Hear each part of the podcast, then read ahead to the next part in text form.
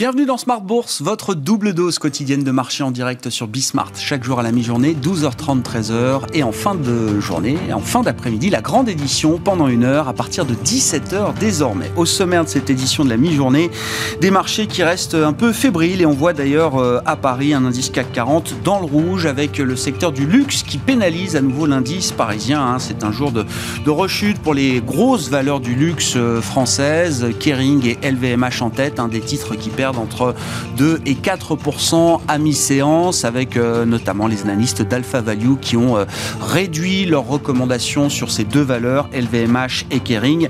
Notez au passage, on a eu à travers les déclarations faites auprès de l'AMF l'information que et Bernard Arnault pour LVMH et François-Henri Pinault pour Kering ont racheté quelques dizaines de millions d'euros de leurs actions au cours du mois d'août, après que leur cours de bourse avait déficé entre 15 et 20% euh, mi-août précisément.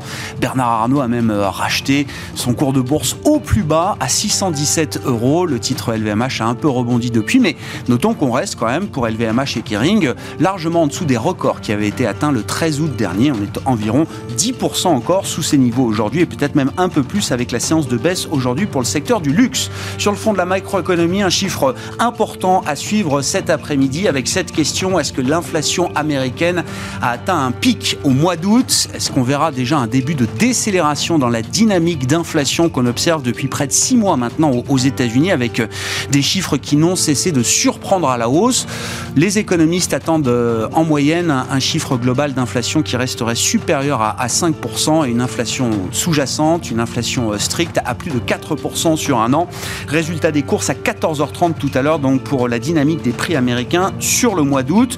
On parlera de l'environnement de marché global en cette rentrée avec les équipes de CPR Asset Management. C'est Arnaud Faller, directeur des investissements, qui sera avec nous par téléphone dans quelques instants. Et puis, euh, focus spécifique sur les actions européennes avec le responsable de la stratégie action européenne de Société Générale CIB, Roland Caloyan, qui sera avec nous en plateau pendant cette demi-heure.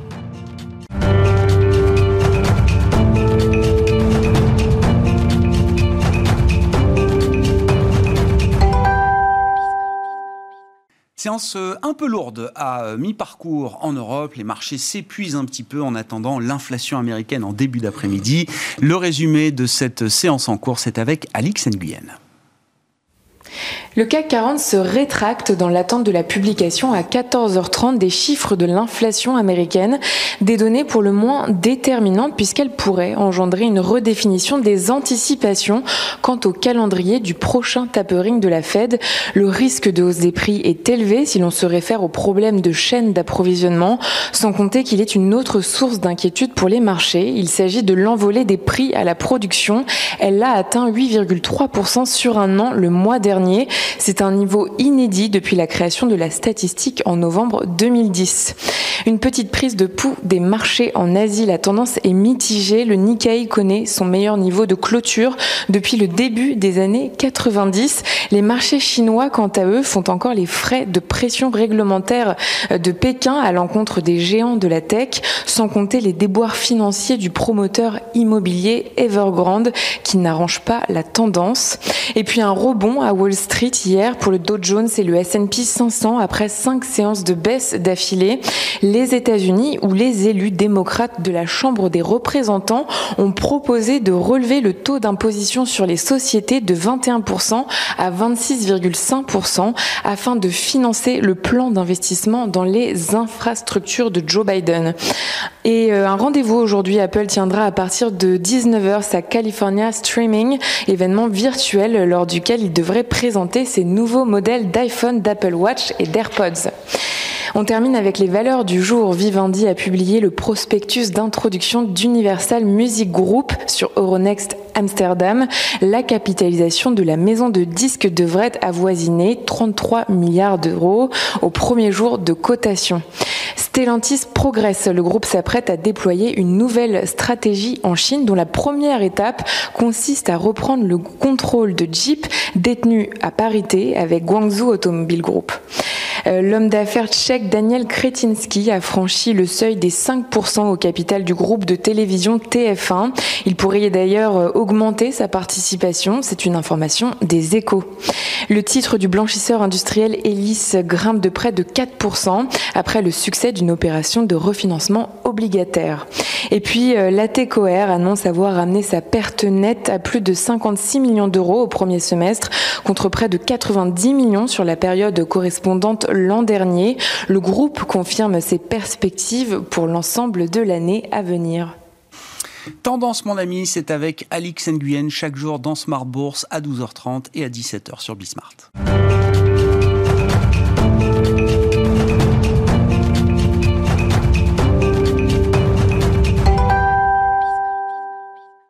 Quelques commentaires de rentrée avec les enjeux du euh, mois de septembre et du quatrième trimestre, voire de 2022 qui sont déjà sur la table aujourd'hui. Arnaud Faller est avec nous par téléphone pour euh, quelques minutes, le directeur des investissements de CPR Asset Management. Bonjour et bienvenue Arnaud. Merci beaucoup d'être euh, d'être avec nous. Oui, petit commentaire de, de rentrée.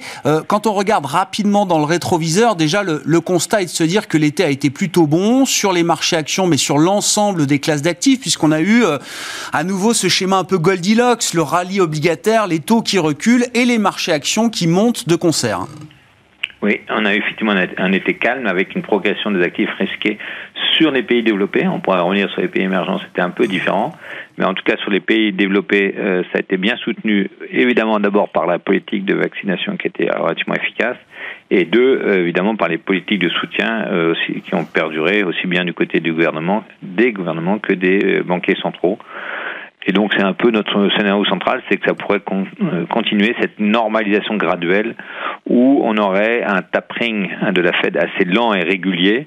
Euh, par exemple, quelque chose qui serait annoncé en novembre avec une mise en place en, en, décembre, euh, et puis des progressions des actifs risqués qui pourraient perdurer avec des, des progressions légères, mais malgré tout positives mais on a en tête deux autres scénarios qu'il faudra surveiller.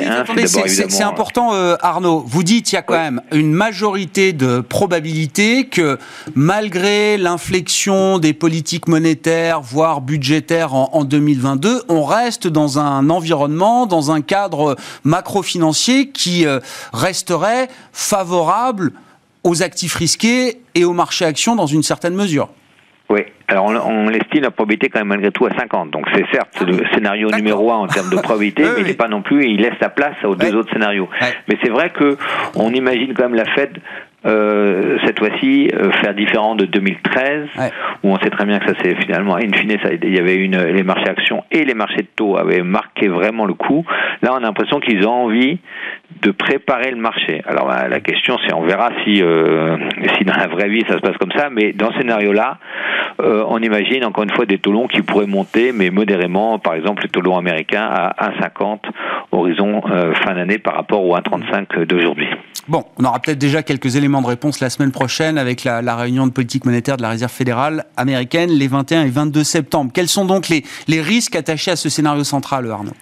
Oui, donc un, un, scénario centré encore sur le front sanitaire. On voit bien que ça, ça, ça, notamment dans les pays asiatiques, mais pas seulement les pays aussi d'Amérique latine, euh, c'est compliqué. On pourrait avoir une reprise décalée parce que euh, les mesures de levée de restrictions prennent du temps ou sont reportées, etc.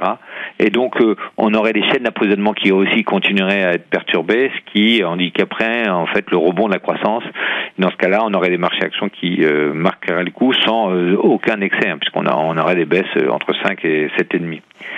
Et donc, euh, à côté de ce scénario alternatif, où on met une probabilité de 25, on a un autre scénario où on met aussi une probabilité de 25%, qui est centré cette fois-ci sur justement un ralentissement du soutien monétaire plus rapide, parce que on verra les chiffres de cet après-midi euh, sur l'inflation aux États-Unis. On verra aussi les chiffres de création d'emplois dans les euh, mois prochains. Euh, oui ou non, la Fed pourra malgré tout maintenir son, son discours actuel d'un lent tapering. Dans ce scénario-là, on aurait les taux longs qui pourraient monter un peu plus vivement. par exemple, on a en tête un, une cible à 1,90 sur le 10 ans américain et on aurait effectivement les actions qui pourraient marquer le coup. Alors avec une rotation très forte à l'intérieur du marché actions, mais malgré tout, par exemple, les marchés américains pourraient baisser euh, de 5%. Donc globalement, euh, ça nous incite à être euh, malgré tout à garder les actifs risqués, mais à mettre en place des protections, notamment sur les pays, quoi, les, marchés américains, et à favoriser des marchés un peu en retard, comme le marché Japon. Mais avant de revenir peut-être sur les sur la location, c'est vrai qu'il y a beaucoup de questions. Vous avez raison de le mentionner, non seulement sur 2021, mais surtout 2022, parce que on a assisté à des euh, fortes révisions de bénéfices sur l'exercice 2021 avec des chiffres très forts. Hein. Euh, euh, maintenant, on a des on a 2021 versus 2020 aux États-Unis en hausse de 40%, en Europe en hausse de plus de 60%. Le point majeur est maintenant est-ce que oui ou non on a aussi euh, des perspectives favorables sur 2022 parce que les marges bénéficiaires de l'ensemble des actions restent à des niveaux très élevés d'ailleurs de manière un peu surprenante parce que on a des marges opérationnelles par exemple sur la technologie aux États-Unis de 25%, mais même la cote américaine, c'est entre 15 et 20%. Or, on, a des hausses de coûts de matières premières, des hausses de coûts de transport, et à ce stade, on voit les sociétés qui arrivent à répercuter le plus possible euh, ces coûts vers le consommateur final, que ce soit d'ailleurs de produits ou, de services. D'ailleurs, vous l'avez mentionné, la hausse des prix à la production ont, encore accéléré en juillet à 8,3 et c'est pas simplement un effet de base, c'est-à-dire que quand on regarde le graphe, on voit bien qu'on est euh, bien au-delà d'effet de base. Et d'ailleurs, le prix euh, de la production hors énergie et alimentation monte aussi. Donc, quid de 2022 C'est-à-dire qu'aujourd'hui, la valorisation des marchés, euh, avec des progressions qui sont euh, de, anticipées par le marché sur 2022, quasiment encore à hauteur de deux chiffres, euh, nous paraît relativement élevé. C'est-à-dire qu'on est, par exemple, aux États-Unis avec une valorisation en termes de PE au-delà de 21 sur 2022. Or, si on avait des, des, des si on avait du mal à tenir cette, cette progression à deux chiffres sur le long terme, qui est quelque chose qui est assez rare dans l'histoire, surtout à cette période de cycle, on devrait euh, sortir de le cycle de crise. Euh, il nous semble que euh, n'aura plus de, matelas de sécurité, d'abord évidemment du côté taux, mais même du côté bénéfice pour se permettre une valorisation aussi élevée. Donc euh, on surveillera de près les, sociétés qui vont pouvoir communiquer leurs résultats du troisième trimestre et surtout euh, leur perspective pour 2022 où il y a quand même pas mal d'interrogations. Et, euh, et pour revenir justement sur le Japon, ça nous incite effectivement à ne pas euh, privilégier les États-Unis de manière générale. Mais par exemple, dans le monde développé, le Japon nous paraît être une bonne opportunité D'abord en termes de valorisation, évidemment, c'est bien plus faible, hein, c'est aux alentours de 15. Euh, et deux, on peut, on pourrait assister à, à, une démarche plus positive de la part du gouvernement japonais. Donc, vous voyez d'ailleurs, on est en, en, période entre guillemets préélectorale où euh, Taro Kono, qui est le ministre de la dérégulation et de la vaccination, semble avoir un leadership et un charisme certain en, avant les élections du 29 septembre. Euh, c'est d'ailleurs le candidat des favoris des marchés. Et il nous semble qu'il pourrait y avoir encore plus de soutien à cette économie japonaise qui, qui est assez en retard par rapport dans le monde développé aux autres. Euh, aux autres sociétés. Il nous semble que ça pourrait être favorisé dans les, dans les, dans les portefeuilles. C'est le cas depuis 15 jours, le marché japonais surperforme et il nous semble que ça pourrait durer encore. Et c'est une bonne idée euh, euh, dans les portefeuilles, euh, à côté, encore une fois, des, des américains qui ont, qui ont, qui ont eu des performances très très très forte. C'est peut-être la vraie élection à suivre en septembre. Alors l'élection euh, japonaise plus que l'élection allemande peut-être encore, euh, Arnaud. Il y, aura aussi effectivement l'élection euh, allemande. le marché semble plus animé par l'élection japonaise finalement que par l'élection allemande à ce stade. Parce que au passage, l'élection allemande, la date importante effectivement c'est le 26 septembre. En revanche, il se peut que le chancelier soit trouvé que d'ici Noël ah, parce que la coalition à, élaborer va être un peu compliquée. certainement non pas deux parties, mais à trois parties. Et puis euh, en, Allemagne, il faut élaborer un contrat de coalition et des fois ça prend des semaines ou des mois. La fois précédente, ça avait quand même un peu duré. Donc euh, Madame Merkel peut être encore à la chancelière à Noël, si on peut dire. Mais, Donc euh, je, reviens sur la location positive Japon, prudence sur les gros marchés type marché américain qui pourraient être plus cher peut-être que ce qu'il n'y paraît aujourd'hui, hein, si jamais les perspectives bénéficiaires 2022 venaient à être, venaient à être révisées à la baisse. Qu'est-ce qu'on fait avec les émergents, Arnaud? Eh ben, on attend encore sur les émergents. Il nous semble que en Chine, c'était un peu la surprise de l'été. C'est en fait la régulation a pris plus le pas sur le pragmatisme économique, si on peut dire. L'idéologie, en tout cas, a été euh, un clé au cours de cette période. Donc évidemment, le secteur de la santé, le secteur de l'éducation, le secteur de la jeux vidéo, etc., ont été bien régulés. Il nous semble qu'il faut éviter les, les oligopoles, ou en tout cas les très grandes valeurs tech mmh. en Chine. Il faut attendre plus de visibilité et jouer plutôt peut-être le segment des, des, des, plutôt des, sociétés de taille moyenne euh, parce qu'aujourd'hui euh, clairement euh, mais en dépit du retour des des, des baisses qu'on a auxquelles on a assisté sur le secteur des grandes valeurs tech en Chine il nous semble que c'est beaucoup trop tôt pour y revenir. Oui, mieux vaut être un peu plus petit aujourd'hui en Chine que trop gros visiblement. Merci beaucoup Arnaud, merci pour vos commentaires de rentrée. Arnaud Faller qui était avec nous par téléphone, le directeur des investissements de CPR Asset Management.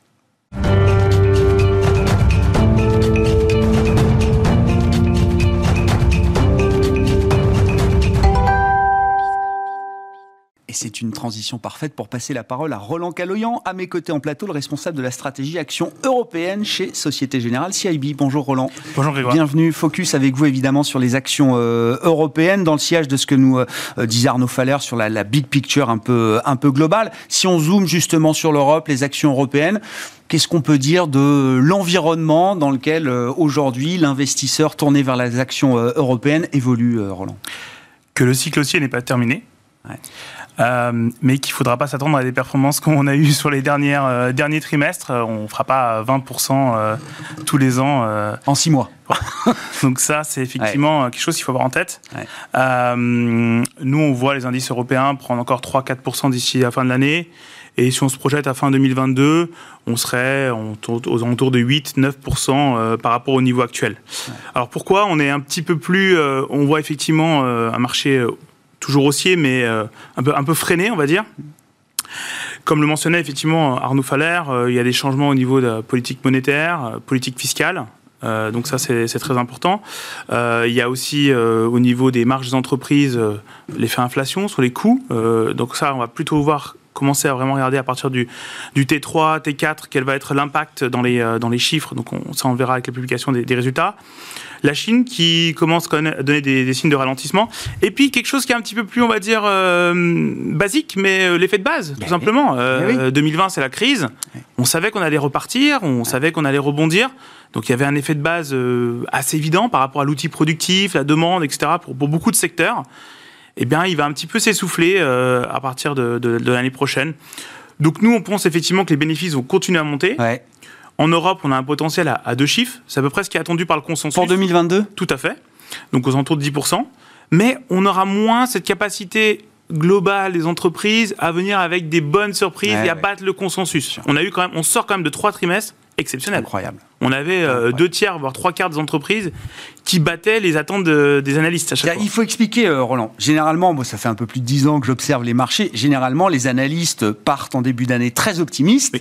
Et la règle veut que, voilà, à partir du milieu de l'année, on commence à réviser doucement à la baisse, euh, historiquement, les perspectives bénéficiaires qu'on avait en début d'année. Là, c'est l'inverse qui s'est produit. Hein. Tout à fait.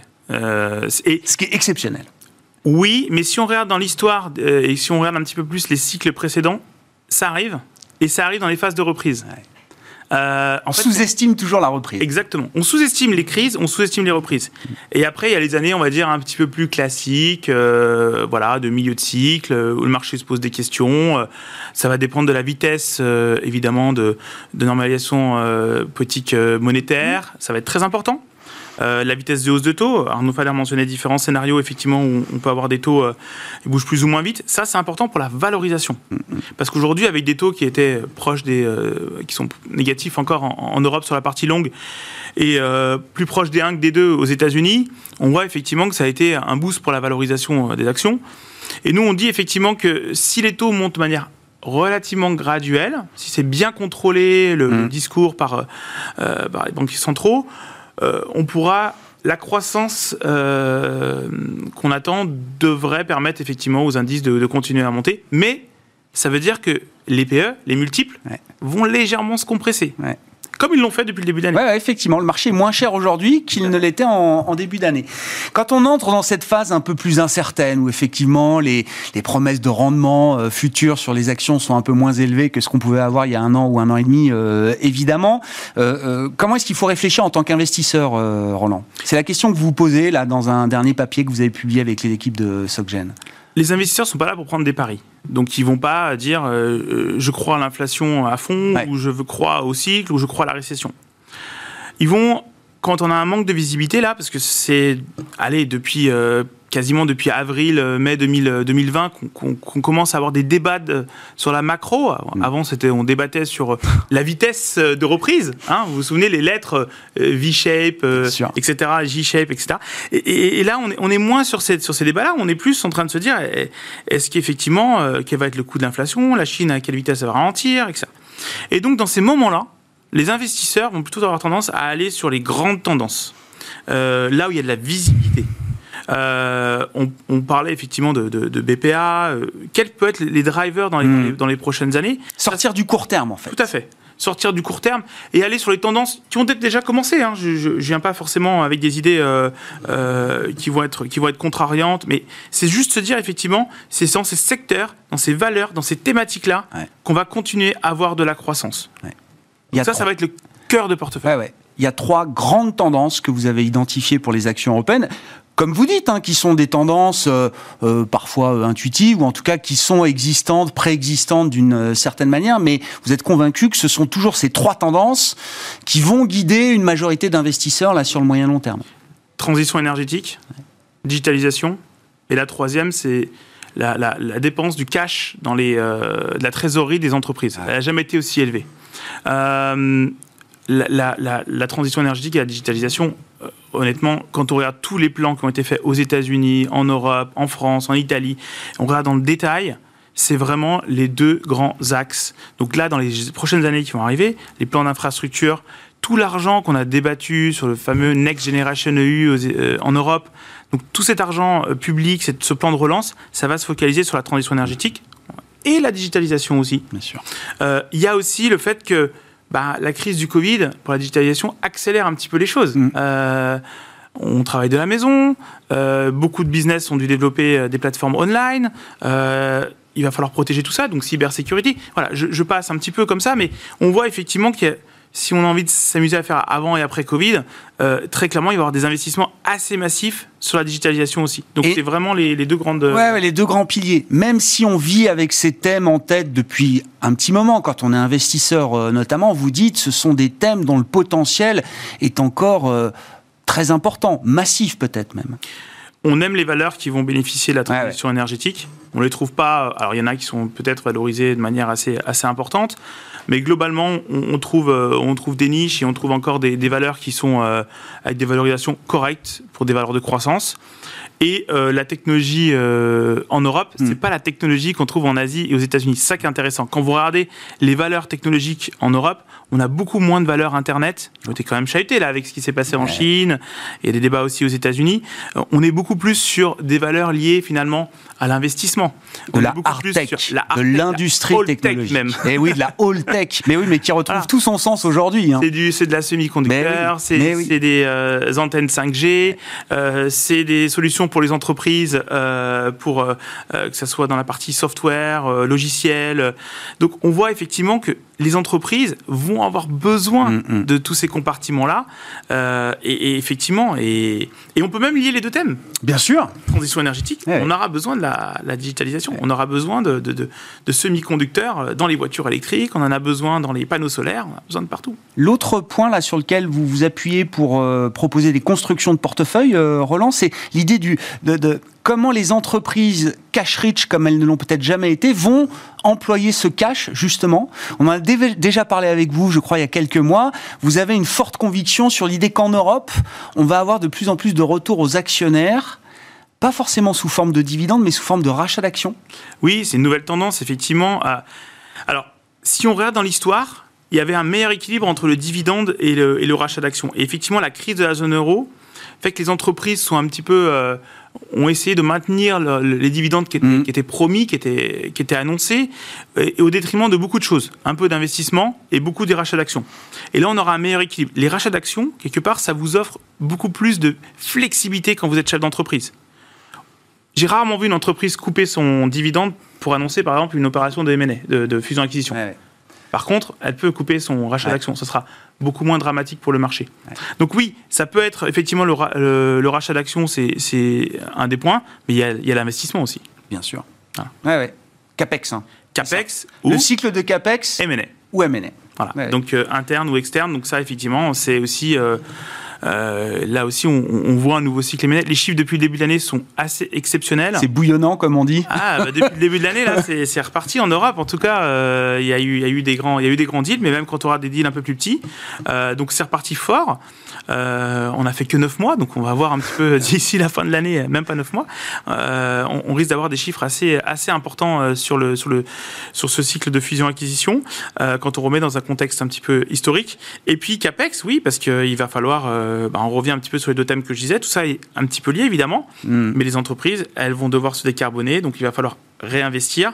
Elles vont vouloir aussi, il va falloir aussi se développer euh, bah, toute la phase digitale, etc. Donc, ça, évidemment, c'est des, euh, des, points très, très importants et sur lesquels on voit encore beaucoup, nous, de, momentum quelque part.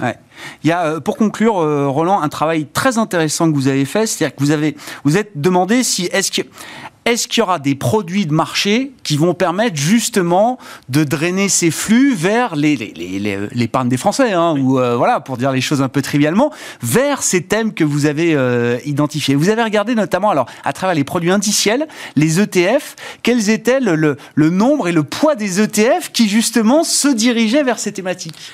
Alors, euh, en fait, tout est parti effectivement du constat que la recherche thématique est en train de s'envoler. Euh, la recherche, pardon. L'investissement thématique est en train de s'envoler.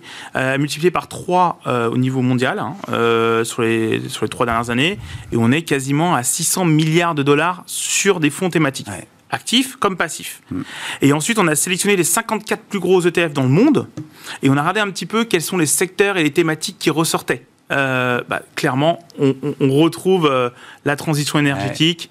Euh, donc, bah, c'est tout ce qui est énergie renouvelable, mobilité durable, etc. Et digitalisation, c'est un mot un petit peu vague, mais on va retrouver tout ce qui est machine learning, robots, intelligence artificielle, blockchain, paiement en ligne. Voilà. Donc ça, c'est ce que j'appelle, on appelle la digitalisation. Donc, on voit effectivement qu'on retrouve ça. Et finalement, si on veut coupler en termes de secteur, bah, c'est la tech, c'est les industriels et c'est les utilities pour la transition énergétique. Donc c'est ces trois secteurs que, que, nous aimons beaucoup pour euh, les mois et les trimestres à venir.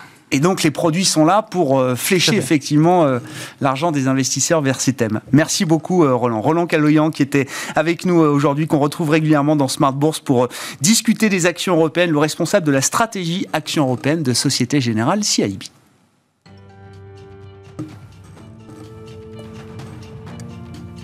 Merci beaucoup Roland. Merci, bien.